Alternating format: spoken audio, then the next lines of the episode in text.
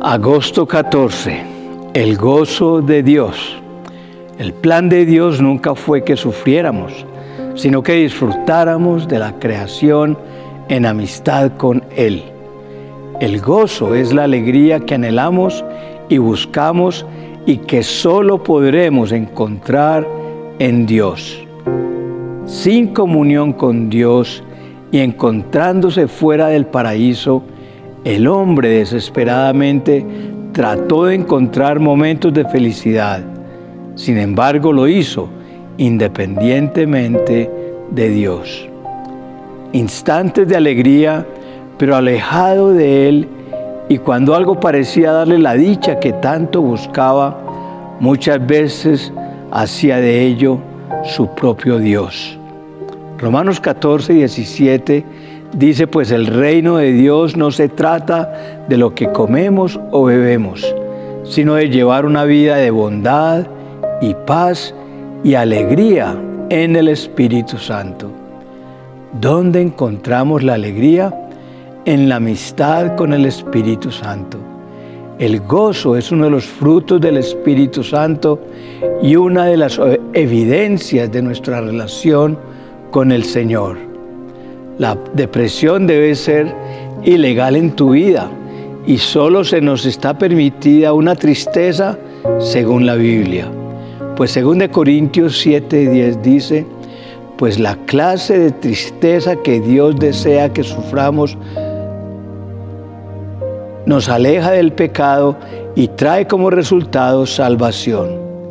No hay que lamentarse por esa clase de tristeza, pero la tristeza del mundo, al cual le falta arrepentimiento resulta en muerte espiritual. Hay una tristeza de la cual debemos arrepentirnos porque deja una semilla de muerte en nuestra vida. ¿Cuántas personas no saben acudir a Dios en su tristeza y terminan enloqueciendo, drogándose o quitándose la vida? Cada vez que una persona desea morirse, es como si estuviera diciendo no a Dios, porque Dios es la vida misma. Juan 14, 6 dice, yo soy el camino, la verdad y la vida. Nadie viene al Padre sino por mí. ¿De quién reniegas cuando quieres morirte? De Dios. La depresión te debilita. Jesús nunca se deprimió él experimentó angustia, tuvo dolor, pero nunca se abandonó a ello y por eso nosotros, como sus discípulos, tampoco debemos hacerlo. Nehemías 8:10 dice, no se desalienten ni entristezcan, porque el gozo del Señor es su fuerza. El diablo busca siempre robarnos el gozo. El gozo es la evidencia de nuestra fe y que Dios hará algo sobrenatural. Si estamos enfermos y eso nos deprime, puede significar que estamos poniendo a nuestros ojos en la enfermedad y no en Dios. ¿Sabías que Jesús fue el más alegre de todos los hombres. En Hebreos 1, 8 al 9 encontramos, pero al Hijo le dice, tu trono, oh Dios, permanece por siempre y para siempre. Tú gobiernas con cetro de justicia, amas la justicia y odias la maldad. Por eso, oh Dios, tu Dios, te ha ungido derramando el aceite de alegría sobre ti más que sobre cualquier otro. Jesús, quien vive en tu corazón, recibió una unción de alegría. Es necesario que permitamos que Él viva su vida en nosotros. Mientras en la cruz Jesús sufría por nuestros pecados, la alegría lo sostuvo porque Él se gozaba en su espíritu viendo con los ojos de la fe el fruto de su aflicción. Hebreos 12.2 dice, esto lo hacemos al fijar la mirada en Jesús, el campeón que inicia y perfecciona nuestra fe. Debido al gozo que le esperaba, Jesús soportó la cruz sin importarle la vergüenza que éste representaba. Ahora está sentado en el lugar de honor junto al trono de Dios. ¿Qué expresaban los discípulos de Jesús? Según de Corintios 6:10 dice, hay dolor en nuestro corazón, pero siempre tenemos alegría. Somos pobres, pero damos riquezas espirituales a otros. No poseemos nada, sin embargo, lo tenemos todo. Donde hay alegría está el Espíritu Santo. Hebreo Hechos 15, 13, 52 dice, los creyentes se llenaron de alegría y del Espíritu Santo. El emperador romano Calígula perseguía a los cristianos y los martirizaba en el Coliseo romano, haciendo que los, los devoraran todo tipo de fieras. Calígula descendía una y otra vez a la arena donde yacían los cuerpos desgarrados, llevando en su mano una antorcha y con ella iluminaba los rostros de aquellos mártires, porque le sorprendía que todos sin excepción hubieran muerto con una sonrisa. Ellos como Jesús habían puesto el gozo por delante. Cuando te deprimes, apagas al Espíritu Santo y quedas a merced de tu enemigo.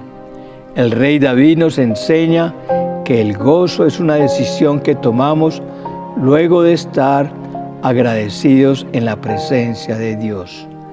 Salmo 9.2 dice, gracias a ti estaré lleno de alegría, cantaré alabanzas a tu nombre, oh Altísimo. Si estamos pasando problemas, alegrémonos con la confianza de que Dios nos librará de todos ellos. Si estamos padeciendo una enfermedad, alegrémonos imaginando el momento en que recibimos el milagro esperado. Nos alegramos aun cuando nos, no obtengamos la respuesta, porque en Dios está nuestra riqueza. Primera Tesalonicenses 5:16 dice, estén siempre alegres. Y Filipenses 4:4 dice, estén siempre llenos de alegría en el Señor. Lo repito, alégrense. Pablo dijo en 2 Corintios 7:4, tienen toda mi confianza y estoy muy orgulloso de ustedes. Me han alentado en gran manera y me han hecho feliz a pesar de todas nuestras dificultades. Pablo permitía que la fuente del gozo siempre estuviera presente en su vida. Así que aún si no crees tener de qué gozarte, gózate con aquellos que se gozan. Según de Corintios 7:13 dice, esto nos ha alentado en gran manera. Además de nuestro propio aliento, nos deleitamos particularmente al ver lo feliz que estaba Tito por la manera en que todos ustedes lo recibieron y lo tranquilizaron. Alégrate por las bendiciones que Dios le da a otros y no permitas amargura en tu vida porque más pronto que tarde van a llegar a tu vida. ¿Quieres tener gozo siempre? Primero, el servicio a Dios es una fuente de gozo. Lucas 10, 17 dice, cuando los 72 discípulos regresaron, le informaron llenos de alegría, Señor, hasta los demonios nos obedecen cuando usamos tu nombre. Una de las cosas que producen en el creyente mayor gozo es el predicar las buenas noticias de la salvación y ver un alma venir a los pies de Cristo pues compartimos en ese momento el gozo del Señor y nos gozamos con su alegría. Lucas 15, 7 dice, de la misma manera, Hay más alegría en el cielo por un pecador perdido que se arrepiente y regresa a Dios que por 99 justos que no se extraviaron. Segundo, su presencia te llena de gozo.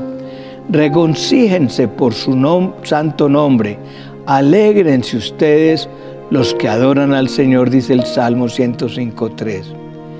Y es que nadie sale de su presencia con las manos vacías o con tristeza en el corazón.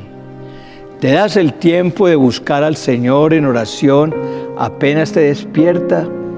Eso es clave para que el enemigo no te robe el gozo en el transcurso del día.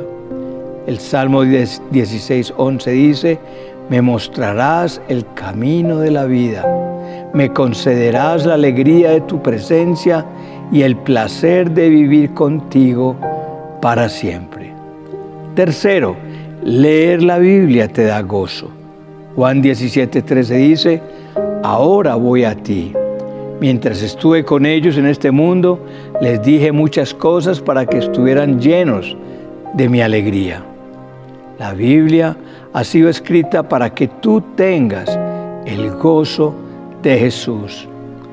Primera de Juan 1.4 escribimos estas cosas para que ustedes puedan participar plenamente de nuestra alegría. Cuarto, la obediencia trae gozo. El Salmo 19.8 dice, los mandamientos del Señor son rectos, traen alegría al corazón. Los mandatos del Señor son claros, dan buena percepción para vivir. Hemos sido diseñados por Dios para ser gente alegre y para obedecer más. Cuando no lo hacemos, somos personas infelices. Salmo 119, 70 dice, el corazón de ellos es torpe y necio, yo en cambio me deleito en tus enseñanzas. Y finalmente, quinto, soportar las pruebas te dará gozo. El Salmo 5.11 dice, pero que se alegren todos los que en ti se refugian, que canten alegres alabanzas por siempre. Cúbrelos con tu protección para que todos los que aman tu nombre estén llenos de alegría. Cada uno confía en el en el Señor podrán venir los problemas, pero los veremos tan solo como ocasiones en las que Dios se va a glorificar. La fe se alegra de antemano porque tiene los ojos puestos en los propósitos eternos de Dios y vislumbra siempre la victoria. Y Santiago 1, 2 al 4 encontramos, amados hermanos, cuando tengan que enfrentar problemas, considérelo como un tiempo para alegrarse mucho, porque ustedes saben que siempre que se pone a prueba la fe, la constancia tiene una oportunidad para desarrollarse. Así que dejen que crezca, pues una vez que su constancia se haya desarrollado plenamente, serán perfectos y completos y no les faltará nada.